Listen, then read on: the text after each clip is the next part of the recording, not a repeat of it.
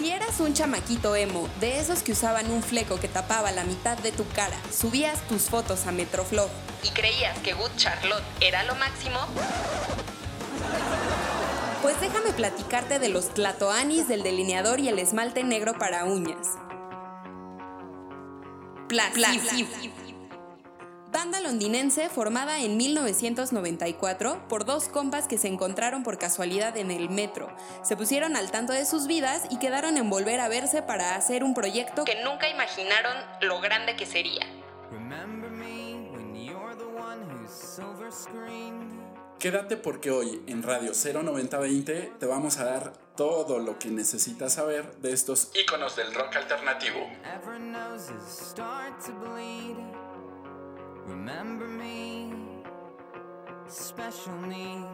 Qué buena rola y qué buena manera de iniciar el podcast, ¿no? ¿Qué dicen? Totalmente de acuerdo. Vamos a empezar con Roquidatos porque hoy sí vengo con Tokio. Échale, carnal. Recuerden que el siguiente 15 de septiembre, cuando todos vamos a estar comiendo pozole y superpatriotas, gritando Viva México, esta rola Special Needs va a cumplir sus 16 añitos. Así que festéjenla, dedíquenla, canten en la peda y paso a la emoción porque los dejo escuchando esta dulce voz. Esta hermosa voz. Bonjour. Hola, les damos la bienvenida a Radio 09020 una vez más. Quiero aprovechar para presentarme, ya que soy la nueva y última adquisición del crew. Me llamo Brian. ¡Auch! Lo trajimos de Europa, amigos. Nos costó una millonada. Llegó con varicela de Europa, pero pues igual pagamos. Vine a traer la varicela al continente americano. De hecho, Este, nosotros queríamos que estuviera desde el capítulo 1, pero lo detuvieron en aduana por la varicela que traía. Señora, regresa, esta está llena de granos. bueno, y para los que nos escuchan por primera vez, eh, nos presentamos. Ya dije, yo Brian. Hola, yo soy Quique. Hola, amigos. Soy Coacha, su ñoño favorito. Hola, yo soy Liz. Hola, yo soy Chucho.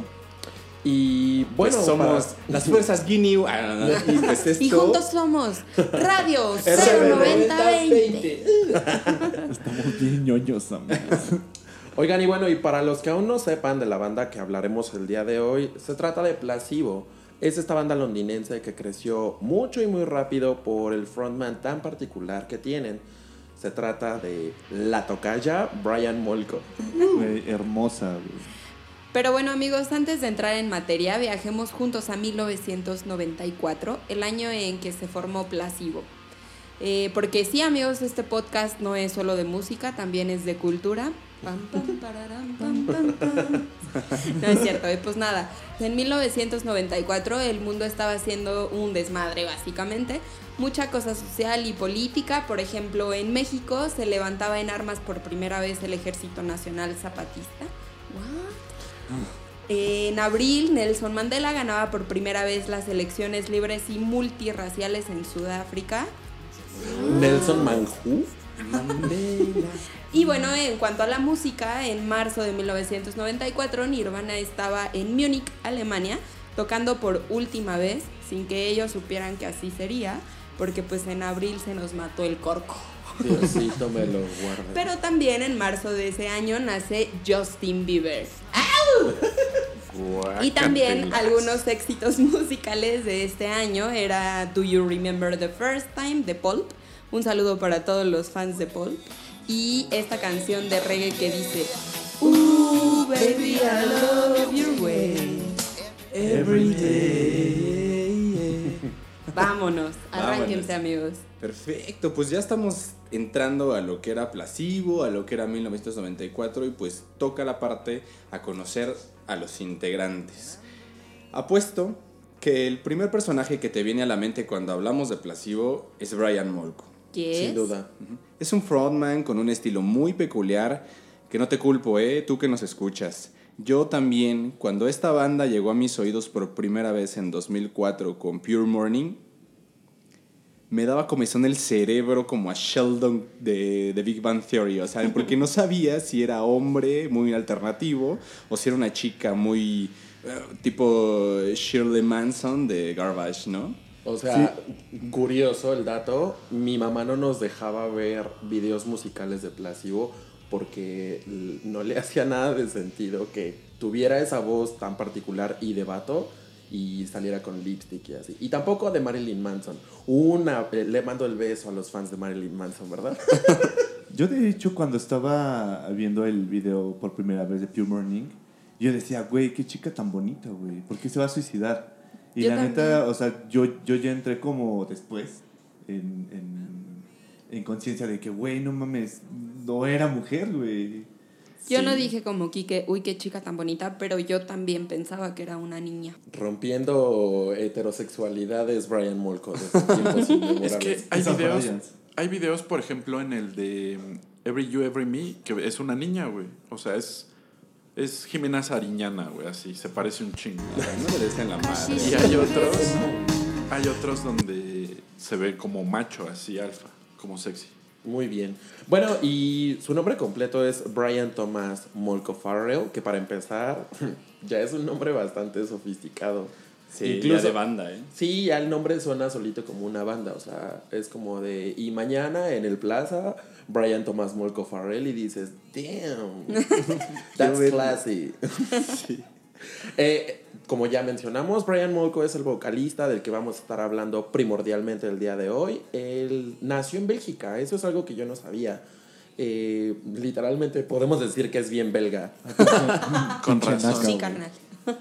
Y bueno, a lo mejor pocos lo saben, pero Brian antes de dedicarse a la música inició eh, en este tema, la actuación era algo que le movía mucho y durante un tiempo fue monaguillo en una iglesia a los 11 años.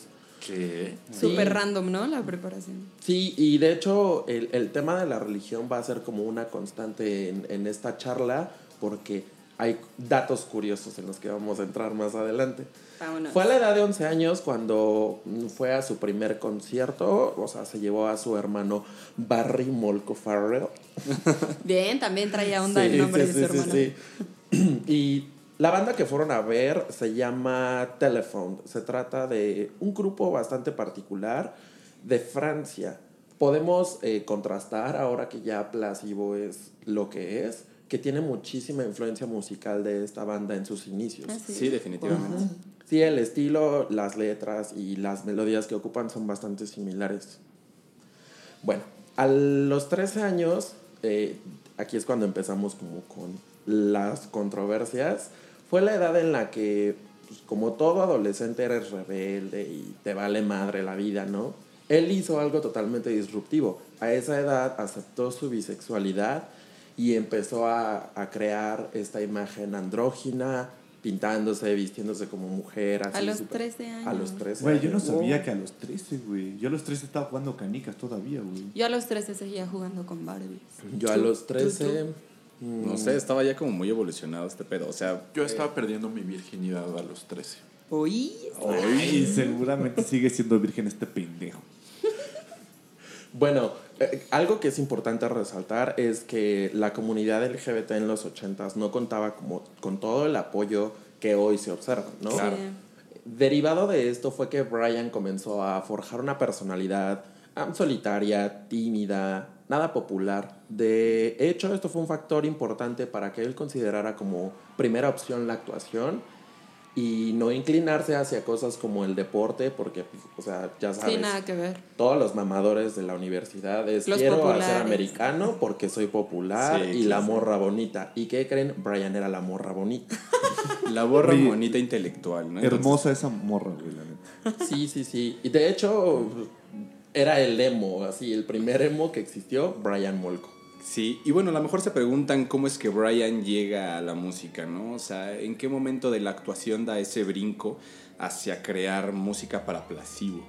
Y fue, eh, fue justamente a los 16 años cuando sus padres le regalan una Fender Telecaster. ¿Qué? Eh, ¿Una qué? Bueno, Ay, que ¿qué? para los que no están tan familiarizados, para los que no están tan familiarizados con los instrumentos, en los años 60 la guitarra por excelencia, por excelencia, perdón, para la música country, eh, digamos, eh, la música como rock de los 60s, de los 70s, era la Telecaster.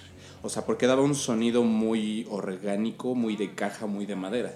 Actualmente se, está- se, se volvió a recuperar como esa inquietud por usar las Telecaster y bandas como Little Jesus, Technicolor Fabrics o Tudor Cinema Club están utilizando Telecasters de nuevo.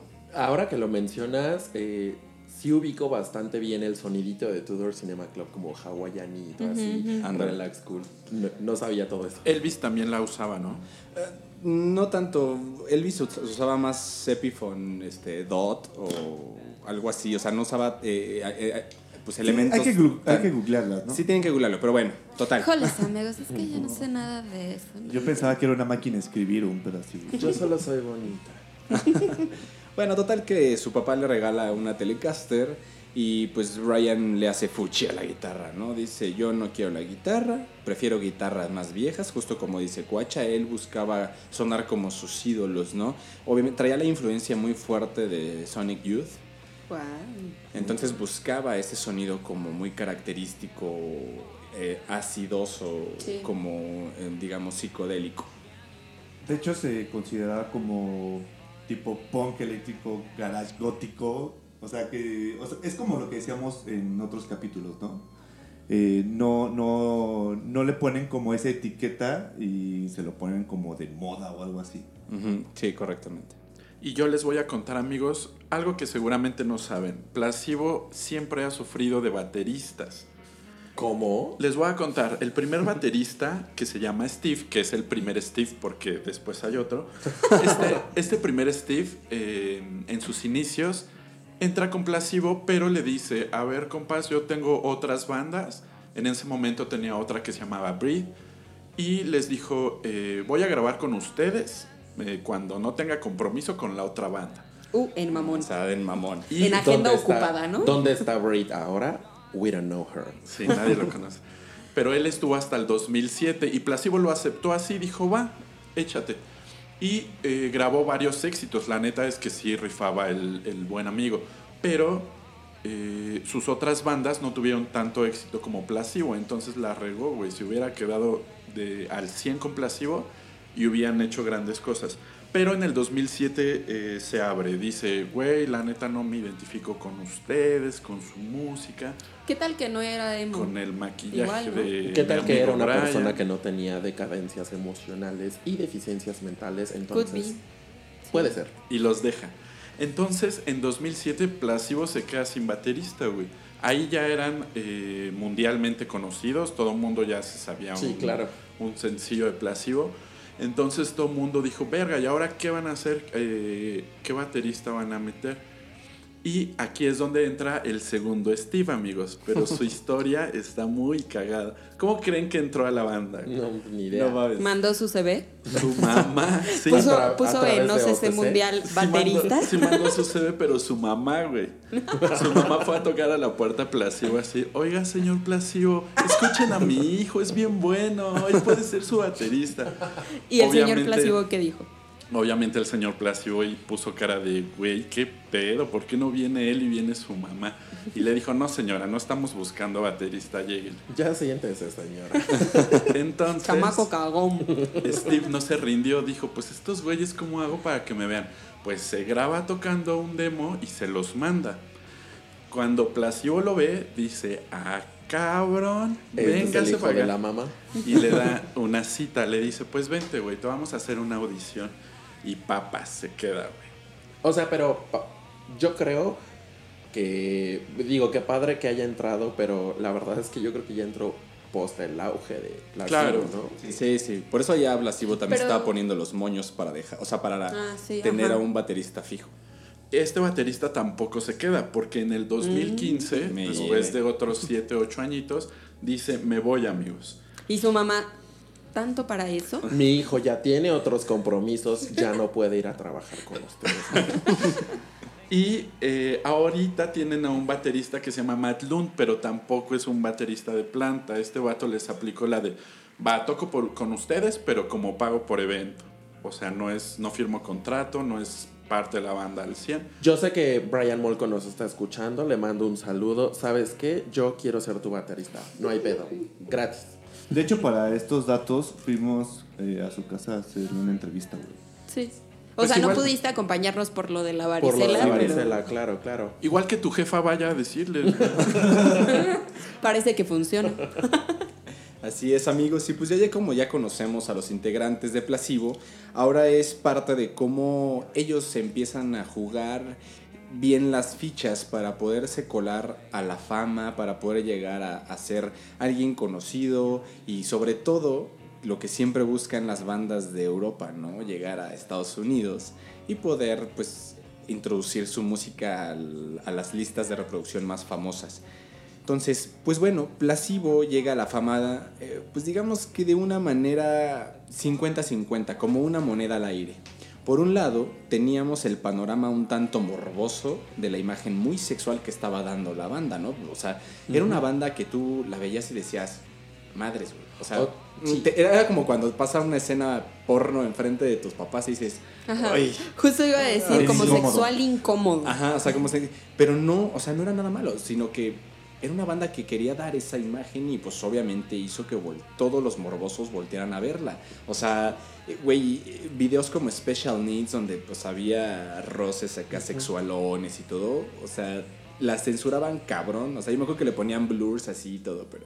Pero es que para su época, güey, eh, hablando de los noven- de mediados de los 90, eh, se escuchaba mucho el pop, güey. Entonces, juntarle la imagen que daban, medio morbosona, y luego la música, que la neta sí era muy distinta a la de esa época.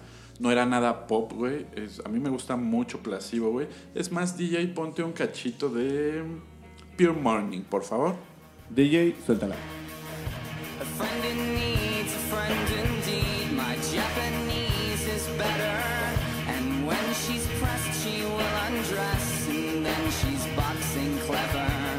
A friend in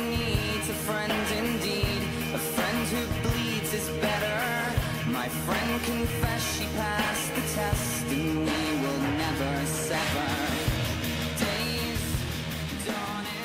Pues ahorita como llegaron a escuchar esta rola que nos pidió Cuacha, es justamente la otra cara de la moneda. Por un lado, como ya lo habíamos mencionado, teníamos la imagen muy sexual y por otro lado, el agresivo y crudo sonido que traía para los noventas. O sea, ábranse pusis del pop porque llegó las guitarras grunge, las guitarras ácidas, este, era batería, hacía baterías atascadas, era muy muy buena, muy buen cambio que nos merecíamos.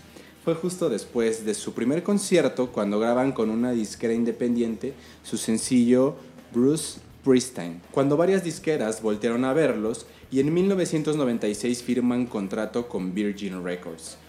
Voy a hacer, eh, es la primera vez en el podcast que nombramos a las, disco- a las disqueras, pero porque juegan un papel muy importante. Aquí lo van a saber más adelante. Virgin Records fue un sello que era, una dis- era parte de la disquera Amy en su nacimiento. ¿ok? Pero bueno, aquí es donde comienza la gran historia, la gran historia de Placebo, dando esa pizca de punk rock y new wave al rock alternativo de los noventas. Entonces, la imagen glamurosa y la característica, pues no sé, manera, Personalidad. personalidad exacto de Molko, junto con el éxito que tuvieron con sus sencillos Nancy Boy y Pure Morning, eh, que llegaron a los oídos de Lou Reed, considerado por muchos el papá del rock alternativo. Por parte, obviamente, pues, bueno, este, formaba parte de Velvet Underground. También no formaba llegaron. parte, era el líder de Velvet. Bueno, sí, correcto, esa es la manera correcta. Pero no solamente llegaron a oídos de él, también llegaron a oídos de, de Lee Renaldo, de Sonic Youth, de Robert Smith, de The Cure y de, ya saben, ¿no? De Bono de YouTube, que Bono de YouTube está en todos lados. Que Es, como, la, reina Isabel. Es como la ópera de la música, güey. En Sí, todos güey. lados anda. Y pues todos estos que les acabo de mencionar, imagínense que de un día para el otro dijeron, güey, y, y ubícame a esos cabrones de Placebo, háblales porque queremos que empiecen a abrir nuestros conciertos. No mames, está cabrón. Qué chingón, ¿no? Sí, bastante. Casual un día. O, o- sea, David imagínate como de, ajá, ya, ya tenemos nuestra bandita, ya hicimos un disquito. Ay, wow, le estoy abriendo conciertos a Sonic YouTube. Youth. Ajá, sí. a la ópera de la música. Tranquilamente. De hecho, estuvieron abriendo toda la gira más cañona de YouTube, que fue esta, la, la famosa Pop en 1997. O sea, imagínense que un día reciban un WhatsApp, ¿no? De David Bowie y que te diga... Te amo. lo amamos donde quiera que Dios esté. lo tenga en su santa Diosito gloria. me lo.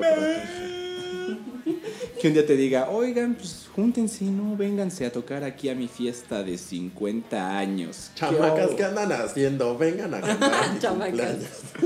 Entonces, como se pueden dar cuenta aquí, Placebo estaba rodeado de gente poderosa, güey. O sea, en el rock era, tenía padrinos muy cabrones. Entonces, como ya eran compas de fiesta, en 1998, que para Placebo yo creo fue uno de los años más significativos en cuanto a logros, graban su segundo disco, Without You, I'm Nothing. Uf. Discazo. Joya. Biblia. que los ayudó a cruzar el charco hacia América, con la participación de David Bowie cantando junto a Molko. A mí nadie me va a venir a mentir. Esa J ya le estaba dando sus besos a David Bowie. Ah, sí. andaba ¿cómo crees? ¿Y saben Imagínate- qué? Qué rico. Sí, pues imagínate las fiestas que se armaban con David Bowie, Brian Molko, eh, de otras bandas como... Los Rolling Stones. Sí, no mames, Freddie la locura. Mercury. Ah, no. Ese Ella ya se estaba muerto. Bad joke. Y bueno, también para este año hacen un cover de la canción 20th Century Boy, original de la banda T-Rex, para el soundtrack de la película Velvet Goldmine.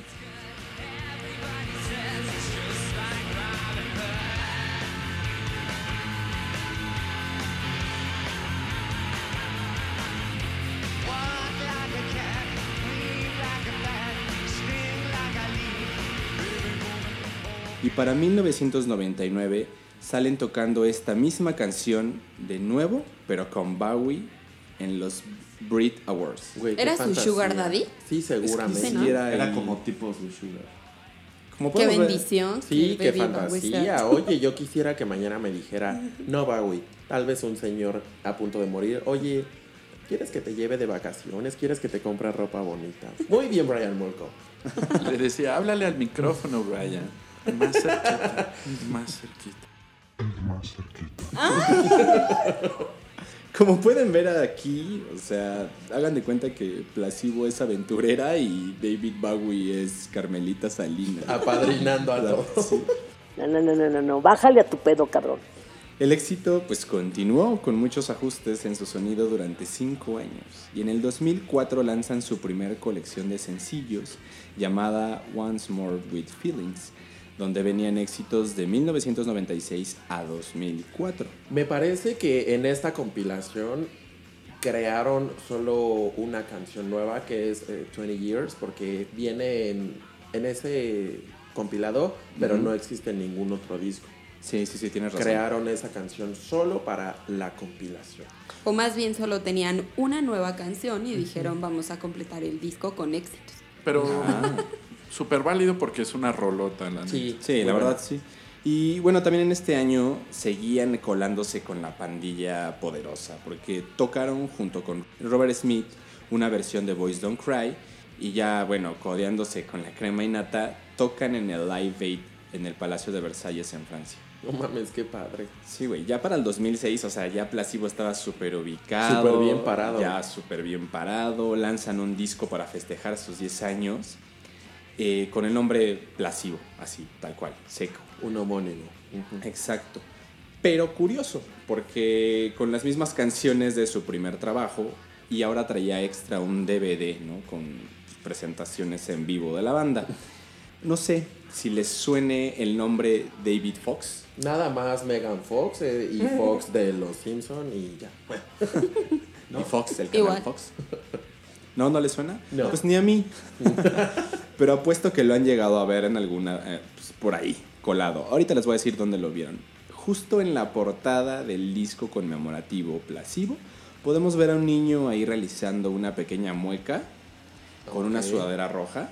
¿Sí lo ah, recuerdan? ok, sí, sí, sí, sí, sí. El La famoso portada. niño que los terminó demandando, ¿cierto? Exacto. Ah. Roquidato. O sea, ¿Ese güey es David Fox? ¿El que los demandó? A los 15 años, el güey demanda a Placebo argumentando que la foto que tenían en el disco había sido tomada sin su consentimiento. Y que por eso había sufrido bullying y que tuvo que cambiarse de tres escuelas. A ver, a ver, vamos a pensar un poquito. ¿Qué tipo de bullying debes de recibir, güey, Por estar en la por portada estar en la de un portada disco de bien sí, sí, sí, chingón. exacto, No. por estar Es que a esa edad, a los 13, 14, güey, la neta estás bien pendejo y te burlas de todo. O sea, eres cruel, güey. Sí, porque está gordo, porque está alto, porque está bajito. Entonces, seguramente no faltó el güey de, ¡Ey, tú sales en la portada, pinche cara de teto", o algo pendejo. así. O que me dicen de la versión de su mamá quería cobrar regalías. Sí, claro. y Oh, también. Demandó. Claro, por supuesto. Pues sí se sabe ¿eh? que Virgin Records le soltó un varo a la familia con tal de Terminar el terminar el pedo. Pero ese varo era para el psicólogo que atendió al niño por el resto de sus días, amigos. No crean mal. Por supuesto que no, seguramente se lo gastó en heroína, güey, o algo así, güey. A ver, más allá de todo lo que podamos decir respecto a Placebo, es innegable que aunque no los conozcas, y me refiero a lo visual, seguramente has tarareado alguna canción de ellos.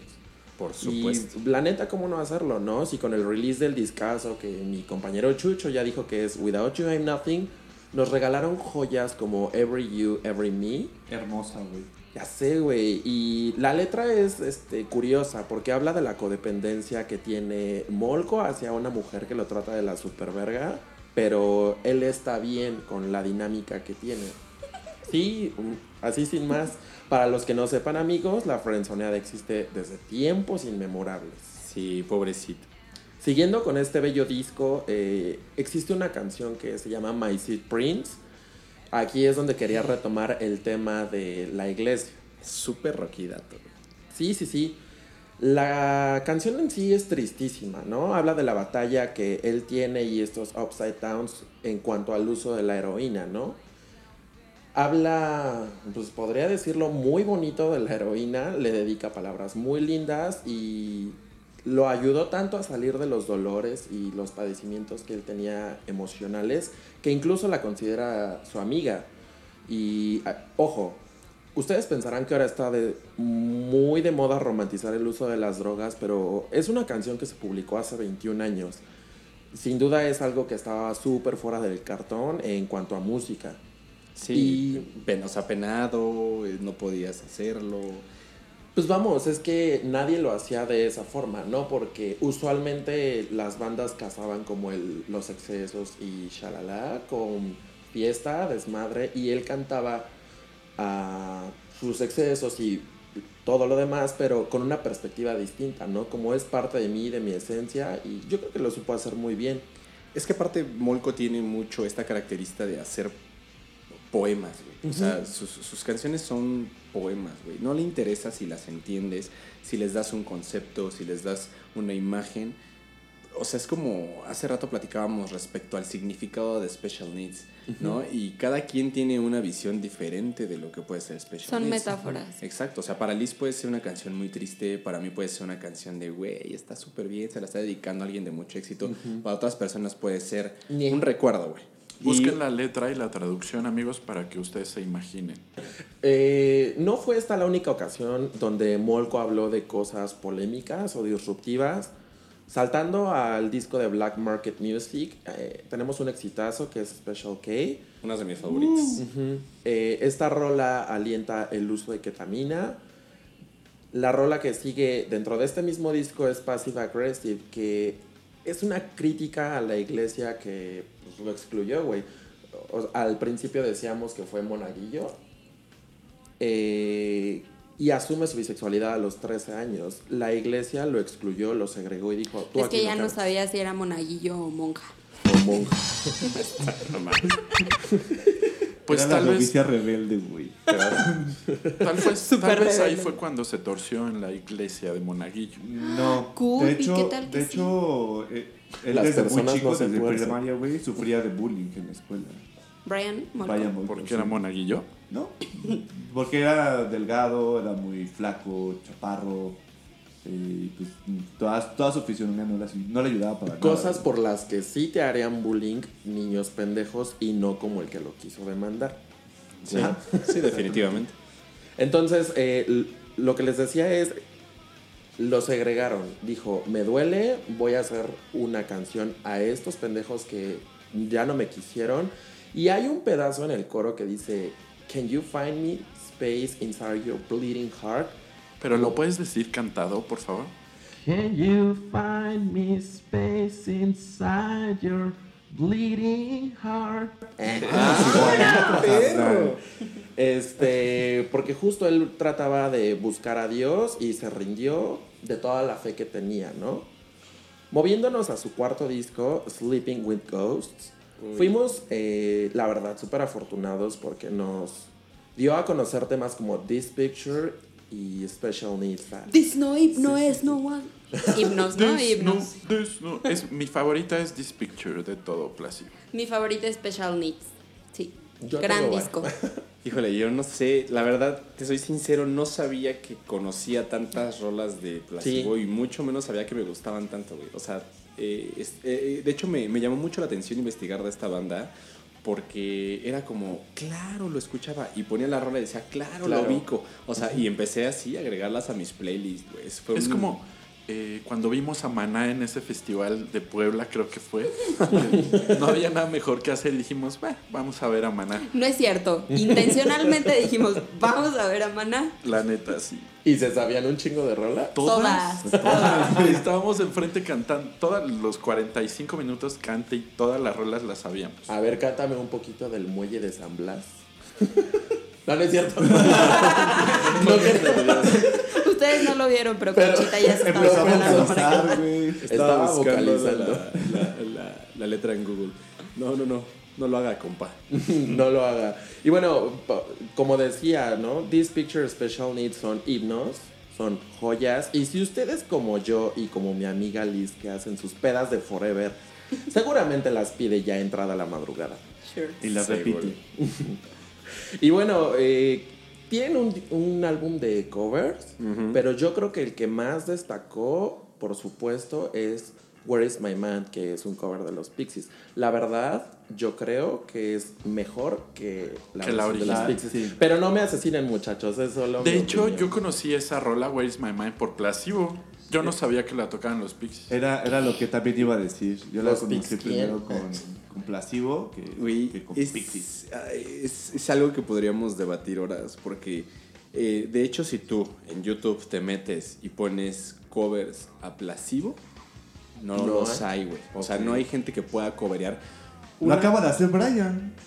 Bueno, Pero porque somos tocayas. Ah, cierto. pero yo creo que lo más importante es por el tipo de voz de Brian Molko, que es muy característico. Entonces, si te das cuenta, siempre los que están covereando a, a, a Placebo son chicas, güey. Sea, Por voz, el, claro. Exacto, por el rango de voz. Pero en el caso de su disco de covers, Where is My Mind? No lo sé, yo soy un poco más de la idea del original y me quedo con Pixies, güey. Ok. Del- o sea, sí sé que hay bandas que mejoran los covers, como el caso de The Killers con Joy Division. Para mí es mejor el de The Killers. Pero no, aquí sí me quedo definitivamente en, en Pixies. Te voy a no, dar yo el me punto. quedo con Placebo, la Yo también me quedo con la versión de Placebo. Sin embargo, te voy a dar el punto. Eh, Where is My Man, por supuesto, ha sido cobereada por N cantidad de artistas, ¿no? Desde MIA, Kings of Leon, James Blunt, incluso Pearl Jam ha hecho versión de esta canción. Bandotototas, todas. ¿no? Y nunca les Eh, he escuchado, güey. lo que que, la sí de Placebo. ¿Qué, ¿Dónde vives, güey? ¿En una cueva? Y Kike en su mente. Ya, ya, ya, ya, ya. Yum, yum. Hay versiones que me gustan más. Para los que no sepan, eh, hay una versión de Where is My Mind que pudieron tocar junto con los mismos Pixies, ¿no? Esta presentación existe en un DVD de Placebo que se llama Soulmates Never Die. Mis únicas y detergentes, apúntenlo. Y pueden encontrar el DVD completo en YouTube por si se sienten curiosos. Entonces, a pesar de que varias bandas hicieron ese cover, bandotas como Pearl Jam, solo Placebo tuvo el, el honor, El de reconocimiento que yo por creo que a Pixies, yo creo que a Pixies le gustó los mucho. Pixies. Los Pixies Exacto. están como... eh, Ya sé. ¿No? No, O sea, güey. ¿Qué te- Sí, sáquenla, por favor. No, no, no. es- Güey, ella Bueno, prefiere bye. Britney. Les voy a pasar su. Instagram para que le vayan a gritar a Lisa ahí. No bueno, Además, su hermana ni sabe tocar la batería. ¿Qué pedo? ¿Y qué no Vámonos con el siguiente tema, amigos. Oye, este, no queríamos romper tu corazón, pero en los. Pixies, la mujer, o la chica, la hermana, toca el bajo. Toca el bajo. Googleenlo, amigos. Toca el bajo. Pues X, después del recap de los éxitos que ha tenido la banda, a mí me queda una duda. ¿Cómo es que empezaron a perder como tanta presencia que tenían en la música? Porque fue un crecimiento muy orgánico y muy rápido. Y actualmente. Y actualmente dices- es- Placebo Sí. sí. pero se quedaron en Special Cake. Sí, Bray, de hecho, este, yo les voy a platicar un poquito de cómo fue la caída de la banda. Ok. De hecho, fue algo que yo platiqué con este Brian Con Molko. Molko. De hecho, fue aquí en un café cerca. Por, en la Starbucks, no sé si lo conoces, en la Condesa. Mm, ¿cuál Bueno, ahí estuvimos 700? ¿Cuál platicando de ese güey, yo recio y tendido. Y, y llegamos a, la, a la conclusión de un disco. De hecho, empezó la caída en el 2006 con el Ok. disco Mets. No sé si lo conocen. Se Sí. cayó. Bueno, es pues. buen disco. Bueno, yo digo que es buen disco. Tengo una versión de Venían de Mets. mejores cosas. Sí. Tengo una versión de Mets en mi casa que literal la caja dice sonido 6.0. ¿Y eso qué significa? Eso qué. I don't know. Oh, Pero wow, estaba caro. Estaba caro y dije, me lo voy a comprar. Vamos a hacer una rifa en Facebook, amigos. Brian va a rifar su disco. Voy a rifar mi disco que nunca he escuchado en 6.0. No sé qué sea eso.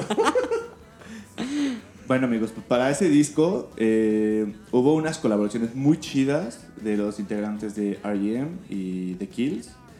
Pero pues ya se les notaba un poquito la hueva a estos güeyes. Ya sonaban a lo mismo. Pues ya Y- como una zona de confort, ¿no? Digo, ya tenían 10 años. Sí, Es que yo Sí. creo que eso que los lanzó a la fama, ese nuevo ritmo y tan creativo y tan innovador, ha sido su lápida también, güey, porque nunca supieron cómo evolucionar o, o crear algo, algo nuevo. Entonces se quedaron encerrados en lo mismo que les dio como para 20 años de carrera, 30. Vincent Van Gogh tiene una pintura que se llama La tristeza permanecerá por siempre. Tu tía es un alma rota, siempre va a hacer lo mismo. Bueno, pues les voy a platicar, les voy a decir textual lo que él, lo que él me, me dijo. Fue algo así como, ¿sabes qué? Yo ya soy famoso. No, no, no, no, no, no. Utiliza el tono de voz adecuado. Yo ya soy famoso, ahí les va algo de lo mismo, de todos modos me van a aplaudir. Oh, O sea, ¿me estás diciendo que Calamardo de Bob Esponja es el vocalista de Placebo? justo. No, el vocalista de Plastivo Es hace la voz de Calamar. Ah. Respeta. Y pues fue ahí donde sus fans empezaron a voltear a prestar atención a otras bandas emergentes. Y pues como yo en la prepa, ¿no? Ese disco pasa con sí. De panzazo. De panzazo. Y pues bueno, para el sexto disco en el 2009 se llama Battle for the Sun, donde estuvieron in- involucrados eh, el vocalista de Tool para producir, Ok. wow. el de My Bloody Valentine para mezclar y pues otra vez amigos, un pinche disco cualquiera. Y aquí ya dijo la molca, dijo, amigos, este pinche disco ya no me gusta, suena bien culero, pa- me parezco a las tatú. Ay, ¿qué? Si ese es el disco que tiene la de Mi corazón de cenicero. Esa es la peor canción. De hecho, yo sí le dije a Brian, güey, ¿qué estás pensando cuando hiciste esa pinche? Eh, Nah, y me dijo, es buena. Es A ver, buena. les voy a, y me les voy a decir. My astray heart. A ver, Corazón de cenicero. Mi corazón es el- así, güey. Ya, dejen a para que vean, para que escuchen de lo que estamos hablando, amigos, ahí les va un cacho de la rola.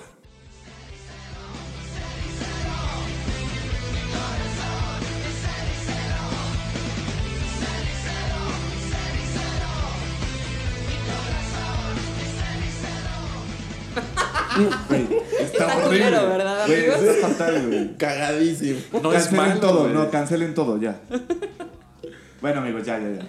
Eh, regresamos al 2013. Ahí sa- sacaron un disco que se llama Loud Like Love. De hecho, sí. me di a la tarea de, de escucharlo. Y, pues, ¿Y qué te pareció? Cuéntanos. La primera rola me gustó, que se llama igual que el disco, ¿no? Ok. Pero, ya todo lo, pero ya todo lo demás estaba de super hueva, güey. O sea, Pobrecito. es lo mismo, es lo mismo eh, la voz con reverse, las, las, las guitarras igual. Con ya no tenían esos riffs acá poderosos. Pero por lo menos ese disco tiene algo bueno. Una canción. No tiene la canción de. Mi corazón. De cenicero. Güey, qué canción tan culera, güey. Cosas positivas de Loud Like Love. No tiene Astray Heart. exacto, exacto. Ese ya pasa con siete, güey. No mames. Quiero aprovechar porque yo tenía una amiguita que me dijo, Placebo son los mismos cuatro acordes en como siete u ocho discos. Te odio, culera. Tienes razón, pero ¿eso qué, güey? O sea, grandes Hay bandas lo han bandas hecho, güey. Un comentario de un hippie no vale. Ay, no es cierto, muchachos. Bueno, ya amigos, para el 2015, 2016 sacaron un, un disco blog. Ya después de eso empezaron a sacar muchas versiones, eh, la 2B, especiales, remakes. Y pues, ¿qué hacen ahora? Pues no tengo idea. Este, eso sí no se lo pregunté, déjenle marco. El corazón de cenicero no está disponible.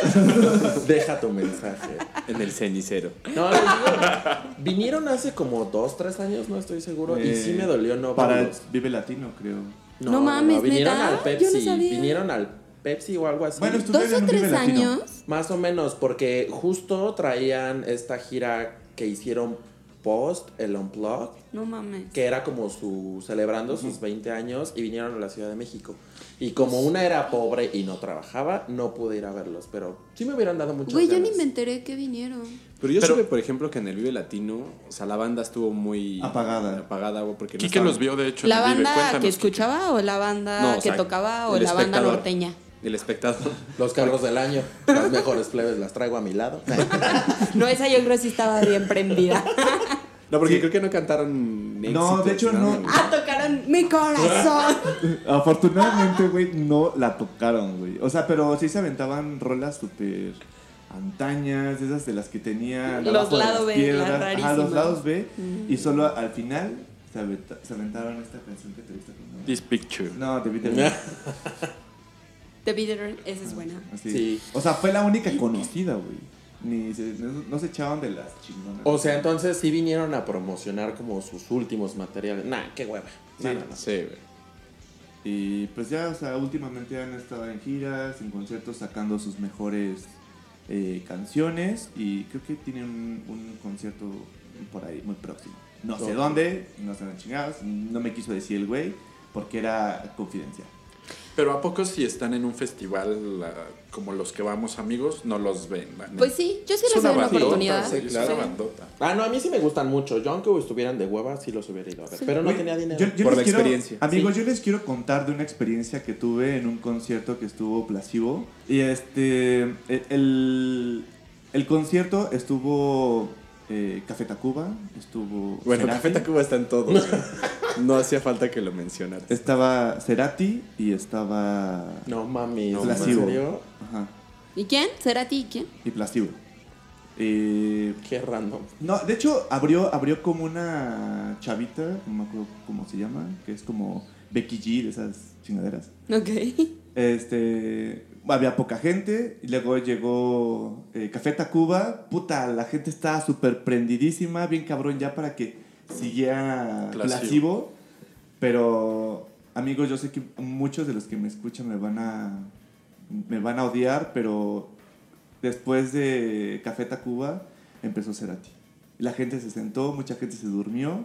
No mames. Y, y se empezaron a esparcir por todos lados. Y la neta, ya cuando, cuando empezó Placebo, así la gente, así llegó a empujarse a lo pendejo, güey.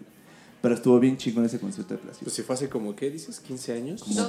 12, más o menos. No me acuerdo, Pues, güey. güey, estaban en pleno apogeo. Sí, güey. Está, estaba muy chido. Y sacaban sus rolas chingonas, no, no como la vez que vinieron a- al Vive Latino que sacaban caca. ¿Me estás diciendo acaso que Placebo prende más que Cerati? Sí, Sí, sí, así tal cual. Ok. Tomen nota. Oigan amigos, y bueno, pues así pasamos a nuestra A aclamada sección.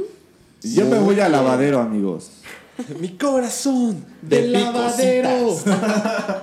De picositas. Sí, sí, sí, sí. Para los que O no de sepan- picotizas, como dice Kike. Para los que no sepan. Ya hay que cambiarle el nombre a Picotizas, por favor. Para los que no sepan lo que son las picositas, es ese chisme, ese dato candente de la banda que estamos hablando. Voy a empezar, ¿vale? Da- date. A los 14 años, Brian Molko, no Brian, el que está aquí. No Brian la Molko, J. Bueno, eh. Pierde su virginidad con una chica francesa, dos años mayor que él. Uh. Ay, Eso que tiene de sorprendente. Bravo para Molko. Obvio. O sea, a ver, entonces. Espérense, dices ese que- no es la picosita, o sea, no que haya perdido la Ah, virginidad con ok, una morra más grande. Y después, a los 16 años, experimenta por medio de un compa la homosexualidad. Oye, güey, yo ahí tengo, yo ahí tengo ahí Su una compa duda. David Bowie. Te- tengo una duda. eh, ¿Es no, cierto? no lo vamos a experimentar, Kike. ¿Es cierto Para los que... no sepan, Kike me está tocando la pierna. No. Es no. para que te calles, animal. No, ¿es, es cierto que Brian Molko alguna vez tuvo que ver con alguno de sus bateristas. Ah, could be. Y por eso se fueron de la banda. O sea, eso- Creo que fue con este Steve y por eso su mamá lo sacó de la banda. O sea, sí era así como algo que se escuchaba. Pues había ahí rumores de que se De- daban entre rumor, todos, ¿no? Sí. Ay, qué rico. No me Entonces, quieren a ver, tenemos a un Brian Molko que a los 13 años, a los 11 años era monaguillo. A los 13 años se declara bisexual. A los 14 pierde la virginidad con una chica francesa. A los y a los 16 con el 16 ex- vato. experimenta con, un, con David Bowie. Ah, Mm, pues sí, sí está cabrona tu picosita. Muy bien. Tu picotiza. Esta es la picosita número 2. Picosita número 2. Oigan amigos, pues ya ven que MTV eh, hacía un blogs de bandas importantes. La neta era, estaba muy chido porque pues las rolas sonaban distintas obviamente al ser un unplug, pero te gustaban un chingo. Pues MTV tarda 20 años en hacerle el acústico a Placebo, amigos. Los compas dijeron, no, pues ya para qué, güey, ya, ya nadie se acuerda de nuestras rolas. Entonces tuvieron que hacer prácticamente otras rolas de sus más grandes éxitos, otras versiones más bien de sus éxitos para hacer este unplug, pero se tardan 20 años, o sea, lo hacen casi al final de su carrera. O sea, y tiene un poco de sentido que tuvieran que rehacer las rolas porque la esencia de su sonido es muy eléctrico. Sí. Entonces, pues para que suene acústico, Hay que hacerlas de nuevo. Que, by the way, yo sí recomiendo ampliamente ese Unplugged porque es muy bueno. Es bueno, la neta. Que déjame decirte que, por ejemplo, para todas las bandas hacer un unplug Es rehacer les el cambia el chip, güey. O sea, así sí, por ejemplo, como nos decía ¿no? Quique, pues yo, eh, mira... no Voy a sonar como viejita, pero los unplug de ahora ya no son lo que eran antes. Y yo aparte- difiero porque, por ejemplo, voy a ponerte el mejor ejemplo, según yo. Zoe. O sea, Zoe ya estaba como estancado en el mismo sonido. Llega su unplug y pum, para arriba, güey. O sea, tuvieron que hacer todas sus rolas en nuevas versiones, nuevos sonidos, incluir a nuevos productores, nuevos arreglistas y pues pegó otra vez Zoe, güey. Es que Entonces, ese bandas- está súper bien hechito, güey, porque hasta trae, bueno, obviamente es como sinfónico, ¿no? Trae orquesta y, y escogieron muy bien a sus... Colaboraciones. Sí, güey. Muy chingón. Pero no estamos hablando de eso, eh, amigo. Yo siento que el, el formato Unplugged se ha devaluado un chingo. Y ojo, eh, no quisiera que me asesinaran por esto, pero no me hace sentido que a una Florence and the Machine le den un Unplugged con dos discos y con dos años entre uno y otro, y a Placebo se tardaron 19, 20 años. O sea, ¿Esa mamada qué? ¿Eh? Esa perra puta mamada, no hombre, ya. A lo mejor tiene que ver algún tema de dinero, de apuestas con las disqueras o demás. O sea, no solamente es del éxito que tenga la banda, güey. en fin. Bueno, yo les voy a traer la picosita número Picosita número 3. La canción de Blue American que se incluye en el disco de Black Market Music es una crítica primordialmente a su madre que, digo, al ser una mujer cristiana, juzgaba severamente la bisexualidad de Molko y su imagen. Y, miau, ya sabemos cómo son las cristianas, ¿no? No, no, no vamos a entrar en Uh, no te metas con la ¡Ah, religión. no es cierto! En este podcast no se este discrimina por credo, sí, nacionalidad, clase o raza, ¿qué? Social. Lo que sea, aquí no se discrimina por nada. Pero si usted va a mi Instagram y me deja un mensaje, ahí sí la mando a la chingada. Pero esta misma canción también realiza una crítica que existe muy cabrón y lo sabemos eh, de racismo en Estados Unidos, ¿no? Otro tema que también aborda esta canción, porque se fue con todo mi comadre en esta canción, habla de cómo para él es una farsa y son mentiras los libros de autoayuda. Y hace como una protesta de lo caro que resulta la salud mental. ¿No? O sea, es como, pues las personas no pueden estar bien, ¿no? Y les vendes un libro de autoayuda que al final te va a mandar al terapeuta y eso es muy caro, ¿no? Entonces, me resulta muy interesante que en una sola canción ataque o aborde tantos temas que sí son importantes, ¿no? La gente casi no habla como de esos issues. Sí, totalmente. Bueno, amigos, yo les voy a platicar de la picosita número 4. Picosita número 4. Bueno, es muy sabido que Brian Molko siempre habló de manera muy honesta y abierta sobre el consumo de drogas. De hecho, Special K es una referencia al uso de ketamina, eh, droga utilizada en sedantes analgésicos y anestésicos. No, ese güey se ve que era súper metido, güey. Sí, ¿Cómo güey, está pero- vivo todavía, no? Sí, Después y- de todo lo que se metía, lo que Vivo hacía. y hermoso, güey.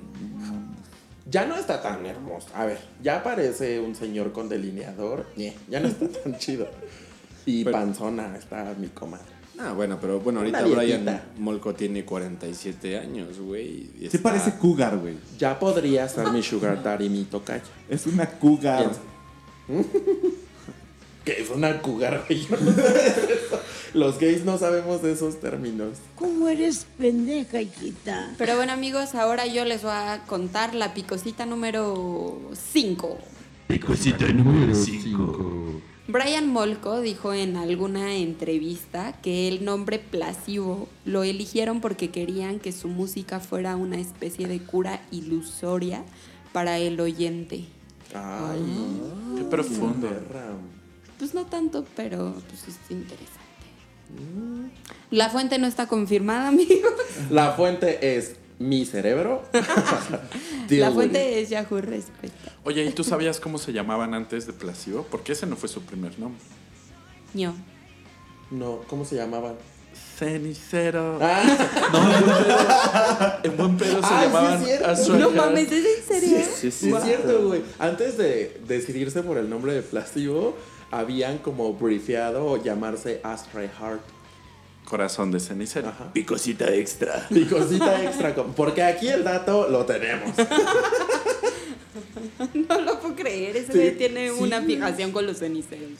Oye, es que O yo, What the fuck, Brian Molko. yo leí que esa rola salió porque en un eh, viaje que tenían en Centroamérica, pues estos güeyes hablando eh, inglés no sabían comunicarse con estos güeyes y Brian fuma mucho. Entonces acá el restaurante que iba a cada lugar llegaba pidiendo cenicero, cenicero. Fuera de mamada es neta. De ahí escribieron esa rola que nunca, o sea, fue como un juego, ¿no? Escribirla para ellos. No sabían que iba a pegar un chingo.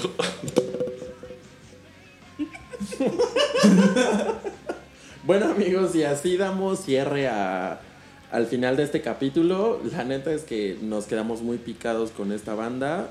Tiene muchísima información. Algo que dijo Cuco.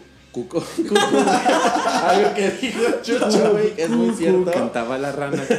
Cucu es como la fusión de Kike y Chucho. Así hay que presentarlo en el siguiente podcast. Cuco. Cuco.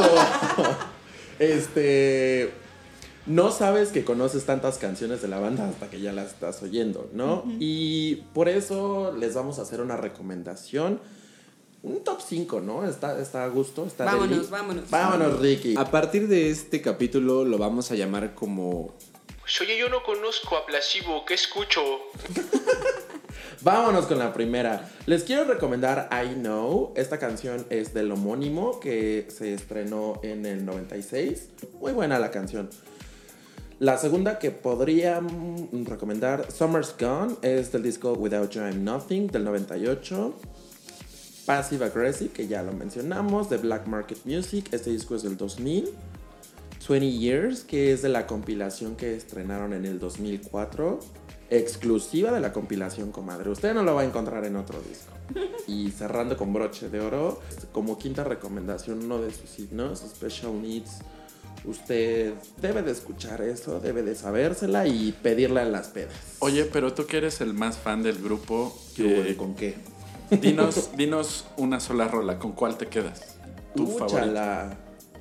No sé. Dije una sola. Dijiste una sola. Mm, Güey, yo me quedaría con. Pues sí, Special Needs. Es que es una pinche rolaza. Pónganme un pedazo de. gran pónganme un pedazo de Special Needs. Y bueno amigos, eso es eh, todo. Lo único que quiero recordarles es que nos sigan en nuestras redes sociales. Tenemos presencia en Instagram y Facebook y nos pueden encontrar como Radio 09020. Oigan amigos, yo quiero despedirme de este podcast eh, corrigiendo el error que hace rato cometí. Porque confundí a los Pixies con los White Stripes. ¿Cómo eres pendeja, hijita? Ah, o sea, Entonces, sí. olvide todo lo que dije de los Pixies. Realmente re- me refería a los White Stripes. No, Vaya y mátela en redes sociales. Adiós. ¿Algo Adiós. que quieran agregar, compañero? Espera, yo quiero decir algo. No. Quita esa cochina. Adiós, amigos. Bueno, bien. amiguitos, muchísimo amor, buena vibra y les mandamos un abrazo. Hagan el amor y no la guerra. Bye bye. Bye. Bye. Bye. Adiós.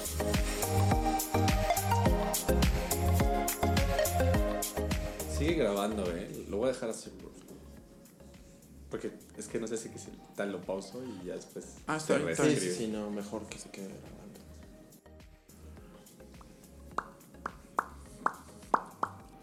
Remember me when every nose start to bleed. Just like a dream up scene. I guess I have to want the flavor. Se los voy a mandar. Es que, ¿qué creen? Resulta ser que Special Needs habla de un güey en silla de ruedas y que la mujer triunfó y el vato, ¿no? Y No ya. nos hagan mucho caso, las, la fuente la sacamos de Yahoo La- la Respuestas. De la misma fuente donde salió que había una hermana que tocaba el bajo de los Pixies. Cuando me despida voy a corregir esa afirmación que hice. A ver. Quique, te trajiste el olor. Perdón, güey. Güey, es que sí estaba súper concentrado en, en apretar y que no se me Pura picaña, carnal. güey. Güey, neta pensaba que el pedo se me iba a salir. iba a escuchar